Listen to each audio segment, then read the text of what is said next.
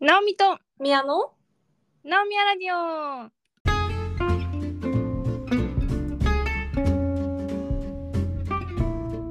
この番組は東京とニューヨークから直美と宮が気ままに雑談をお届けするポッドキャストです。はい、皆さん最近お引っ越ししたそうじゃないですかあしました。で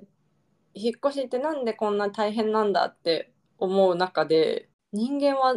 一体人生で平均何回引っ越しをするんだろうという うん疑問に苛まれてる。調べたのかと思ったいや調べてない。どう思うなどんぐらいだと思うえめっちゃ人によると思いやうんそう絶対そうじゃん例えばじゃあ直美は何回したのう私はえっ、とね正確にいくよ1233 ?3 回かまあ留学除いたら3なるほどねじゃあ3回ね、うん私は多分10回くらいなのうんうんでもそんなにさなんかめちゃくちゃ違わないじゃんうんうん結構体感としてはなんかもう私何回引っ越しすんねん多いな引っ越しがって思ってたんだけどそんなにめちゃくちゃ多くないしうん数えてみるとうんだからなんか人生みんなどんぐらい引っ越しするんですかねって急に気になったねあーだからまあさ学大学までさこことか大学までずっと実家の人がもういればもう大学からね親元離れてとかっていう人もいるからじゃあそこで一回会ってで社会人になって一回会ってでそっからはさ転勤する仕事かねそうじゃない仕事かによるって転勤する人はもういくらでも何回でもありえるよね。うんであとは例えば結婚しましたって1回とかでだからまあ3回はなんかしてそうだよねみんなね、うん3回くらいは。であとは本当さっきも言ったけど仕事によりそそうだねそっか3回は結構少ないく感じるなううん少ないねあなんか転勤族ですって子供の頃にめっちゃしてる人もいるじゃいん。るいるいるよねねうんで、もなんかね思ったんだけど少なければ少ないほどいいかもしれないえそれはなんか引っ越しが大変だから大変 えわかる私も本当死にたくなったなんで 何があった でもなんか最後もうあとひもう間に合わないから引っ越しするくらいなら死んでやるみたいな気持ちにならなかっいやそこまでではないけどなそれどういう状況だったのどっからどこたもうつらつらかったそのあの私の場合はその1週間前とかに言われてその関西から東京に戻りなさいって言われてあーそっから引っ越し業者その会社があれだけど手配してで突然段ボールがわーって送られてきてでそのもう1週間の中でもう全部完成させなきゃいけないからもうそのリミットが決まったわけよ。うん、無理じゃない1週間でいきなり、だってそこまでさ関西にさ何年も住んでたわけでしょいきなり畳ってよ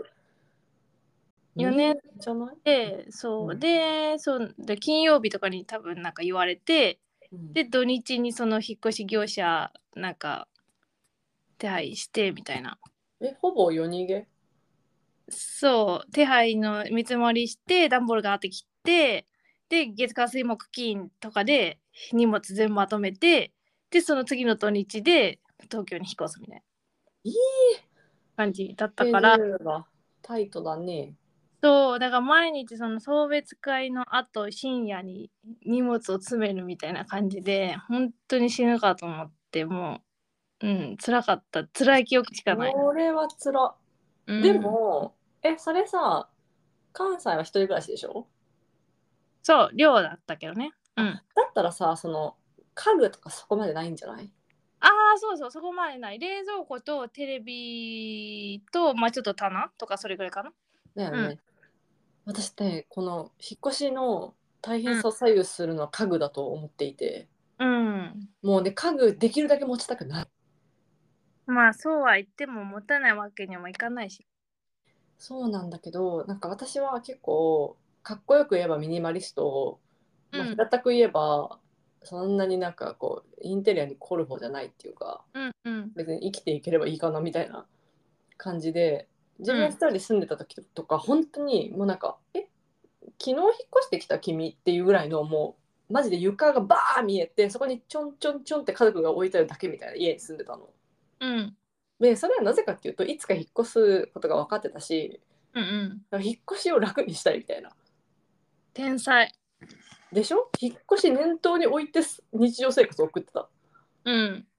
タイプだったんだけど今ちゃちょっと様子が違って結構家具とかがあるからその状態での引っ越しはもうマジえげつない。それは家具の中を家具っていうか家電とかの中を、こう引っ張り出すのが大変ってことだし引っ張り出して、まあ、箱に入れるじゃん。うんでその箱をあの業者さんに持ってってもらったりとか、まあ、一部は自分で持った持って行ったりとかするんだけどもう何がどこにあるかどんだけマジックとかでめっちゃ書いてはいとか効率的にやろうとしてももうななぜかカオスになるじゃんはいはい引っは越いしって、だからなんか物を失ってんだよわかるねそう何これ何の魔法これどこに入っているかもう誰にも見つけられない、そう見つけ捨てた思いはないし絶対に入れたのよどっかに、うん、で多分そんななんかランダムに入れてるわけじゃないからキッチンはキッチンの箱とかうん書斎は書斎の箱とかやってるからそこにあるはずなんだけどなんかさ全部一部屋さ一箱には入んないからさ複数の箱とかになるじゃん。でさこのスペース経済的にさじゃあここの箱には本とじゃあ本とクッションとかさそういうちょっと一種のアイテムがごちゃ混ぜになったりするじゃないですか箱に。もうねかもう結果どんな私引っ越しししてる方ではあると思うからこうやるたびにちょっとずつ上手くなってる気がするんだけどもうでももう蓋を開けるとうん何がどこにあるか分かんなくて自分の家なのに何がどこにあるか分かんないドッキリ状態みたいないやーそうだよねだからそれを解決するには全段ボールを開墾し終わってやっとそのどこにあるかわからない問題が解決するいや解決しないなんでいやだからないんだよないどこにもないだって全部はないんじゃない え取ら取られた取られた引っ越し業者訴えた方がいいよ段ボール訴えた方がいいのかないやなんかあとさ開けるのもさ自分一人例えば一人暮らしからの一人暮らしとかだったら全部を自分のコントロール下に置けるけど、それでもさ業者さんが手伝ってくれたりとかさやっぱ人の手が入るじゃんか。うんで私の場合は夫もいるからその何2人同時にやってるわけよパッキングもアンパッキングも。でお互いさそんなさじゃあこれここに置くよとか言い合ってるわけじゃないからなんかなんかノリで置いてたりとかするわけよ。だから私が例えば「あじゃあハサミどこだ?」とかなって夫が「えなんか多分あの辺に入れた」みたいな「えないわけ」で「ええないよ」えうんなければもうないみた いなあないんないんだなるほどいやどっかにあるんだないやなんかね私引っ越しはその家から家への家具の移動だと思ってる人多いと思うけど一回で宇宙経由してると思ってる1年後ぐらいに出てくる可能性あるなあるあとなんか全然さ存在知らなかったものとかあるじゃんああるあるあるえこんなん持ってたんだみたいな、うんあるあるあるあるある 知らない知らないみたいなそう不思議だよね、あるあるうえんこんなん買ったとか言ってもさ、うんいや買った買ってないよ君が買ったんじゃないみたいないや私買ってないよえ誰みたいなわ 怖い 怖いよね3人一緒に住んでるそうだから、知らないうちに誰か一緒住んでるのかな そうとしか考えられないすごいねでも10回引っ越しててその学びはあったあのだからどんどん少なくするってことだねあもうもうとにかくミニマリストになるってことかうんそうじゃないあれはないその段ボールから物が消えないようにする技はちょっと見つけられなかったんだ見つけられてないねうんうん、あとすればするほど上手くなるような気もするけどそうでもないっていうそうそうんなんか私だって下手だもううん私も絶対得意じゃないん、うん、でもなおみさなんか物を大切にしてる気がするんだけどさえ違う得意じゃん宮だってさずっと同じお洋服着ててさ大切あでにしてもるでもあそそうだけど私捨てることに何の抵抗もないのようんうんものを。でうんその引っ越し対策としてできるアクションといったら私は捨てるしか思いつかないの。うんうんうんうんでももっとそうじゃない人っているからそのものを大切にしてて、あこれは大好きなものだから捨てないよとかこれはまだ使えるから取っとくよみたいな感じでその綺麗に梱包して新しい家に持ってくんだみたいな人もいるじゃん。うんそっちになろうとするとやることはすごい増える。そうだよねいやおっしゃる通りでうもあーこれやっぱ着るかもあーやっぱり捨てられないとかなっちゃうわけだよほらほら私の予想通りだ。ナオミはスステマじゃないでしょ。デマじゃないねだそれでたまにたまってある時ドンって捨てるみたいな、うん、うん、まあでも引っ越しはある種なんか棚卸しというかいいそうだね仕掛けはある。うんうんうんそう私も今この部屋に多分いらないものいっぱいあるんだけどなんかもはやそれがどこにあるかも分かってないから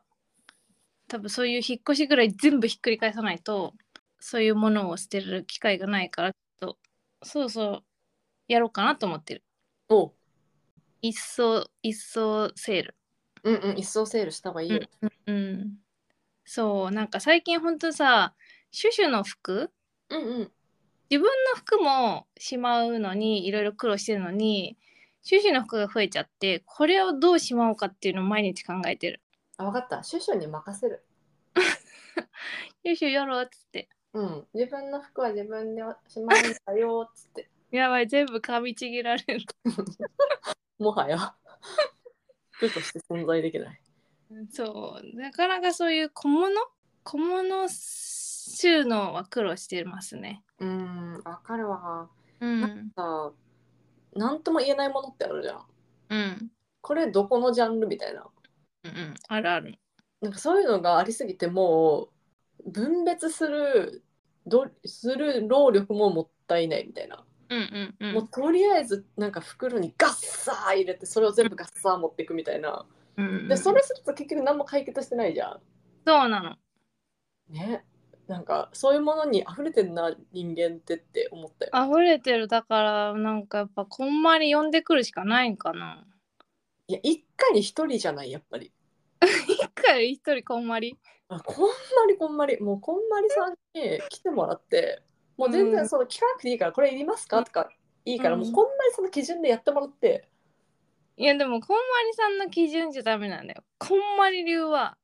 あなたがときめくかときめかないかで決めないといけないから。でもそれじゃあさ何百個というアイテムジャッジしなきゃいけないじゃんそうそうそう。それそこ代行してくんないのこんまりさん が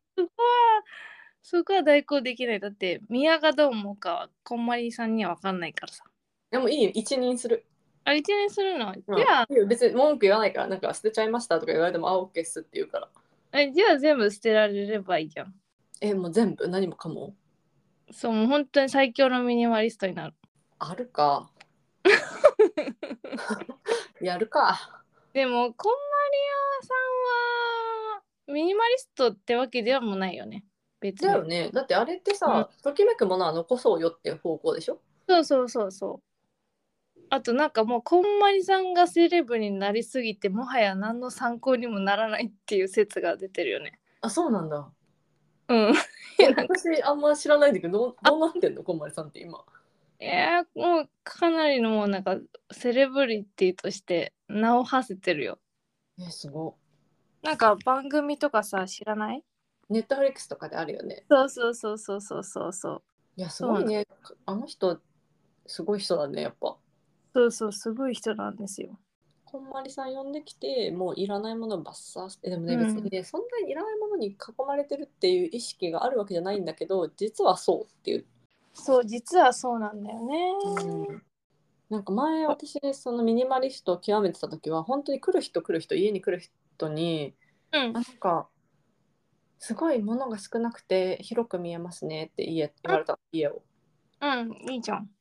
まあでもねよその言葉の中にはいやめっちゃ殺風景ですねっていう意味もあったかもしれないうん。もうマジあ見せてあげたいあの写真をもう床の上にうん。なんか、まあ、基本床置きなのよだからうんうんうんうん本棚とかもう買いたくないから床に本を置くみたいな。うんうんで椅子は私は一人暮らしだったから一脚うんでテーブル1個うん取り調べ室みたいな。うーんどどうだったその生活はえなんかね広く感じる本当に。そうだよねうん、で全然私は最高だったけどその人をお呼びするとなるとおもてなしできないまず一脚しか椅子がないから。ねそうんうであのなんか皆さんゆ床にこうたた立ってもらうみたいな感じになっちゃうから。うんそのなんかあこちらのソファーにどうぞとかうんないし大体さ人の家行くとさなんかあこの写真素敵ですねとかさ、うんうんうんアンティークとかさこうデコレーションをさ、うんこう鑑賞するみたいな、まあ、その時間とかないわけじゃんうちは、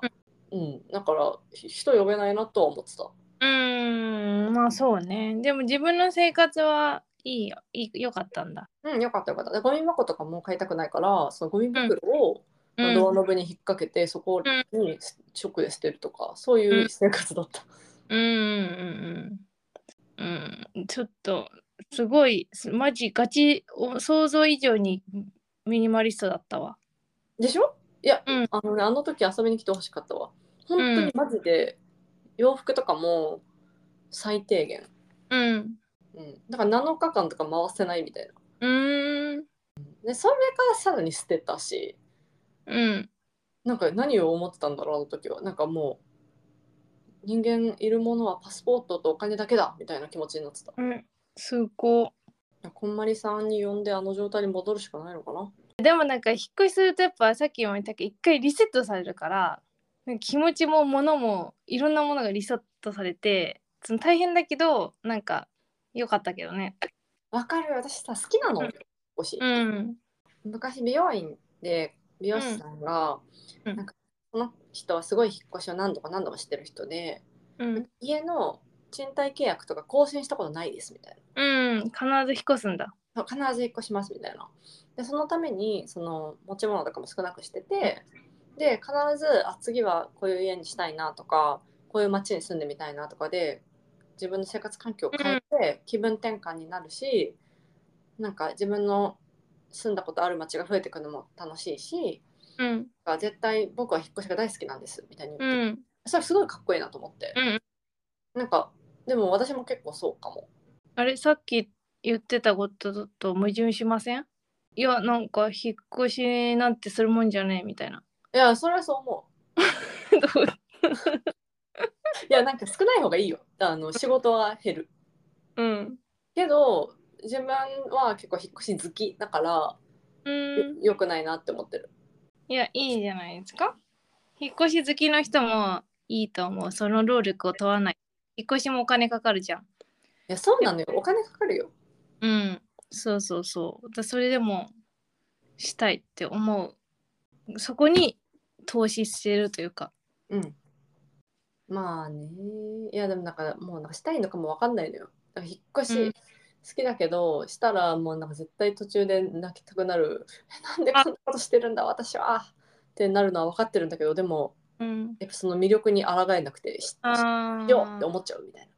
なそういうちょっと中毒系ね。あそうそうそうそうそう中毒系、したくてしょうがないんだけど結局したらしたでその引っ越しの最中ってさもう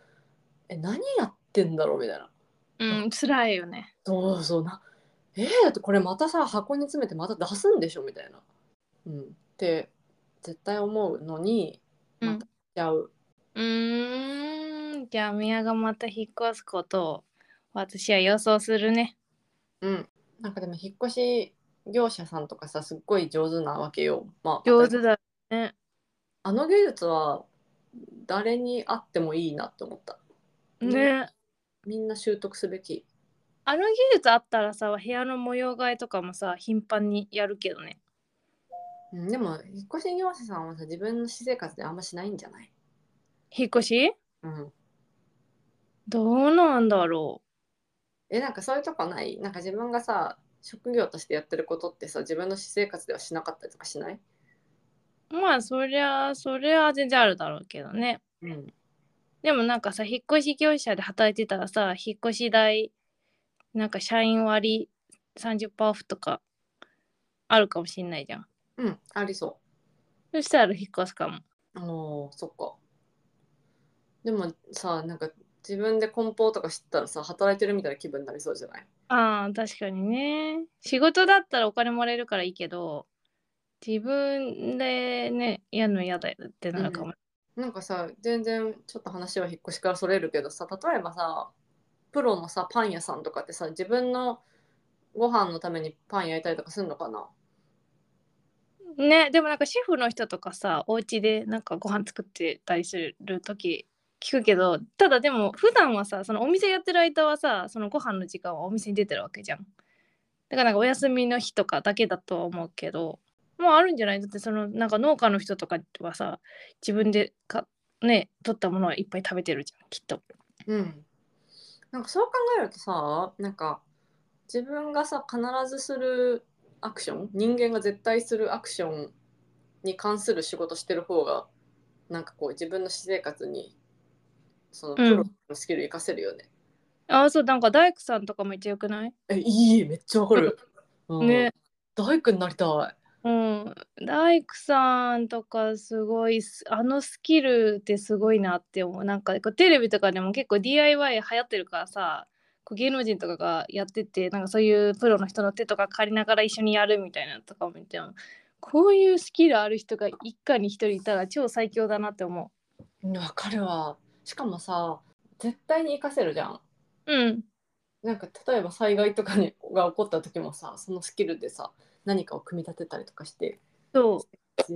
を豊かにできるし、ううんなんかいいよね。だってさ、家に住まない人っていない。まあ、うんだから住居関係の、うんこう作業ってしない人いないし、なんか同じ論理でいくと、食事しない人っていないじゃん。うんだからやっぱ食事に関係する仕事とかしてる人とかってそれを活かせるよね。うん活かせるあとお掃除お掃除関係そのこんまり。まあ、こんまり収納もそうだけどそのお家自分たちでなかなかお掃除し難しいところとかあるじゃん。うんうまあ、できないくはないけど本当になんか徹底的にやるのは難しいキッチンレンジとかエアコンとかなんかいろいろそういうやつとかもプロの人ってめっちゃすごいじゃん私たちがやるより全然綺麗に多分できるとかなんかそういうスキルとかもいいなって思うしん。かわなかる。うんやっぱ自分の生活に絶対必要なというか関連するようなスキルを持ってると強いよね。そう全然持ってないいや持っている。なになにえなんか例えば交渉とかえ えするでしょだって営業とかだったら。まあ営業で交渉するけど私生活でいつ交渉するっけえするじゃんなんかママとかとさ「テレビこれ見ていい?」とかそういう交渉。うーんあんまりしないんだよな活かせない。でもあんまりちょっと活かせないな活かせること知識としてもねなんか結構マニアックな業界だからあんまりち活かせることがないしねえ私そのさ自分の職業でやってることをさ私生活に副産物的に活かせるのってすごい素敵だなって日々思うわけようんうんだからなんか活かせることないかなって探してるなんかあんじゃないあるある例えうんば エクセルとか作るのがすごい上手くなってうんでポッドキャストのそのエピソード管理のエクセルとか作るときに、あこれもし仕事でやってなかったら確かになんやり方わかんないとか思っちゃうかもしれないなとか、あここに生きたやったみたいな あ生きてる生きてるそうそうそう、まあ、そういう、もうそのレベルよ。もうめっちゃちっちゃくしていくしかないよ。いや生きてる生きてるいや、生きたわ。すごいでしょ。うんすごいな、なめもそういうことを考えると多分絶対ある。うーん何か何かあれあれ、 絞り出すんだ。ああでもなんか本当に絞り出すと私その工場で転勤してた時にその生産管理やってたからその工程をこういかに効率よくスムーズに回すかみたいなことは大事なんだよね。でそれがなんかあのさ中華料理のさ丸いテーブルあるじゃん。るある。あれの時になんか餃子か春巻きとそのタレで使うなんかお醤油とかお酢とかがなんか離れたバラバラの位置にあったのよ。でもうん回す時にさ、みんながこれ同時にこう取っていけたらスムーズじゃん。うん私はこう自然にそれ何も考えず自然にこうふってそれを一番取りやすい位置にこう順番に並べたのよ。うん。じゃあお兄ちゃんになんか「さすが生産管理やってた人だね」とか言って言われて LINE よく覚えてるな。 あこれそれのおかげなのか私って思った。 そうだよ、そうだよ。もうそんなね、仕事やってなかったらできない、そんな。そんな。誰でもできる。いや、できない、できない。気づかないもん。別うにんそんな毎回回しはいいかって思っちゃう。そうそうそうそう一個だけあったわ。あるでしょほらほら。うんほれほれ。うん、じゃあ皆さんもその自分の食が何か私生活に生きることを一つ見つけましょう。見つけましょう見つけるとね、なんかちょっと得した気分になるよ。でもやっぱね、私の憧れはね、こう、手に食系、うんうん大工さんとか、パン屋さうんん。うん。だって、休日にパン焼けたらめっちゃよくないうん、だけど毎日焼いてんだよ。そっか。やっぱだからや嫌なのか、作らないわってなるのか。好きめっちゃ好きでパン焼くのがまあ楽しいと思ってたら休日も焼くんだろうね。そうだよね、そっか。うん。お寿司職人とかもさ、普段はパスタとか食べてるのかな本当に洋食したいわってなるんじゃないそっか、そうか。え、じゃあもう破綻したやん、今までか語ってきたこと。いやでもなんかお寿司職人はパスタとかも作れる可能性あるからねその料理という意味では一緒じゃん。えやっぱちょっと待って料理人最強説になんかどうしてもいかないこの話料理人は確かに最強だよね。だって食べない人いないしねうん。うん、でもまあ大工さんだな。えななんでなんで大工さんなんでいや最強説料理はさその正直ウーバーとかさ、まあ、冷凍食品とかでもさ何でも今も美味しいものが食べれちゃうわけですよ。それって別に誰でもねそのそんしかもそのそんなにめちゃめちゃ高級なものでもなかったりするからさ何千円か払えばさ美味しいご飯がお家でお店のご飯とかも食べれちゃうけど餃子に頼んだら結構なお金がするじゃん。うんで結構なんかいろいろ見積もり取ってとかさここをこうしてとかっていうのがあるけどそうお大工さん一人いてちょっとこの棚こうしてんだけどって言ってやってくれたら超最強じゃない、確かにねうん、大工的なスキルをじゃあ身につければいいんだ大工スキルはマジで身につけたら結構最強な気がする。でも確かに引っ越しの時とか思ったもうん、んなんかさもう組み立組み立ってる棚とかを解体した方が絶対持っていきやすいんだけど解体し方わかんないとか、うん、そうそうそうそう。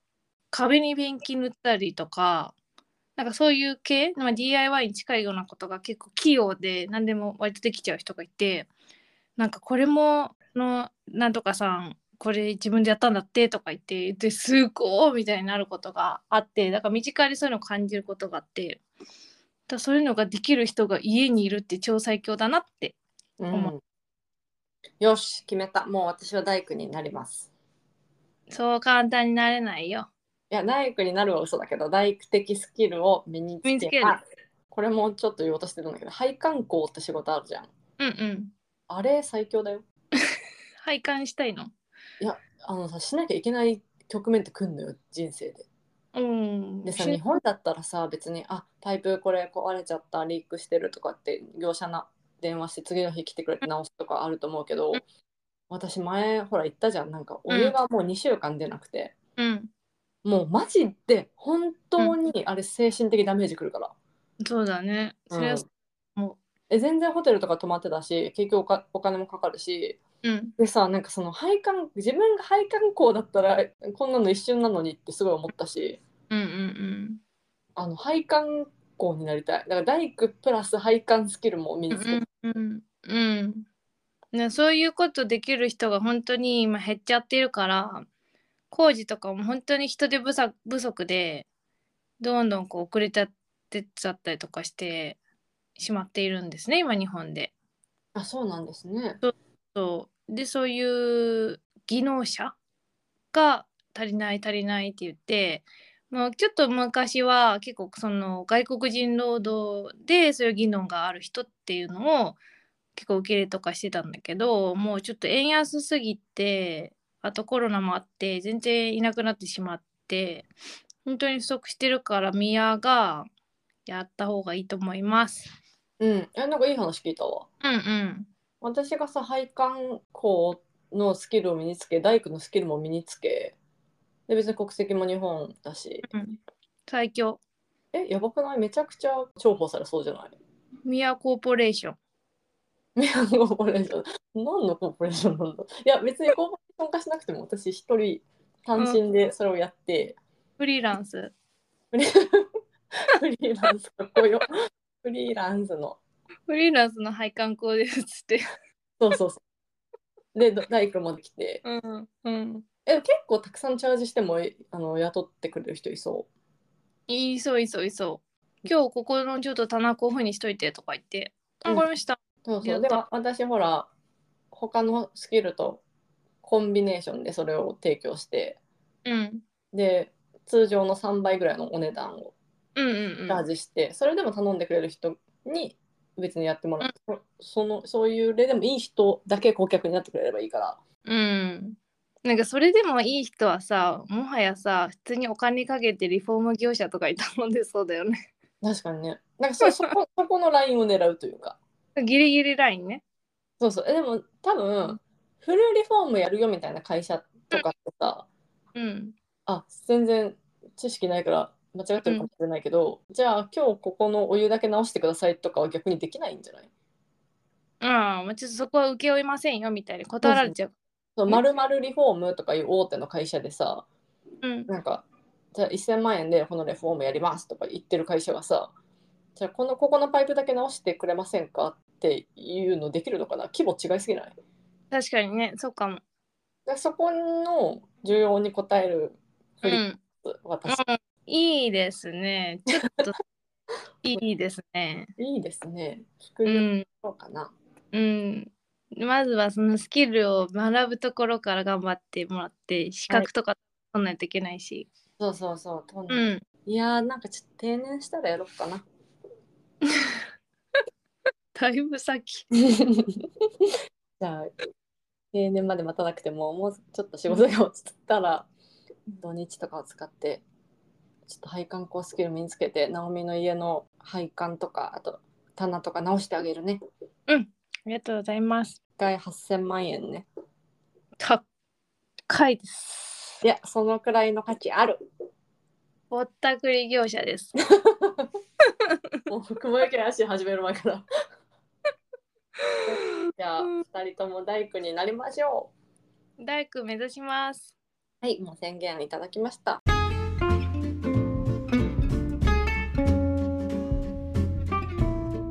い、ありがとうございました。ここまでのお相手は、ナオミとミヤでした。また次回。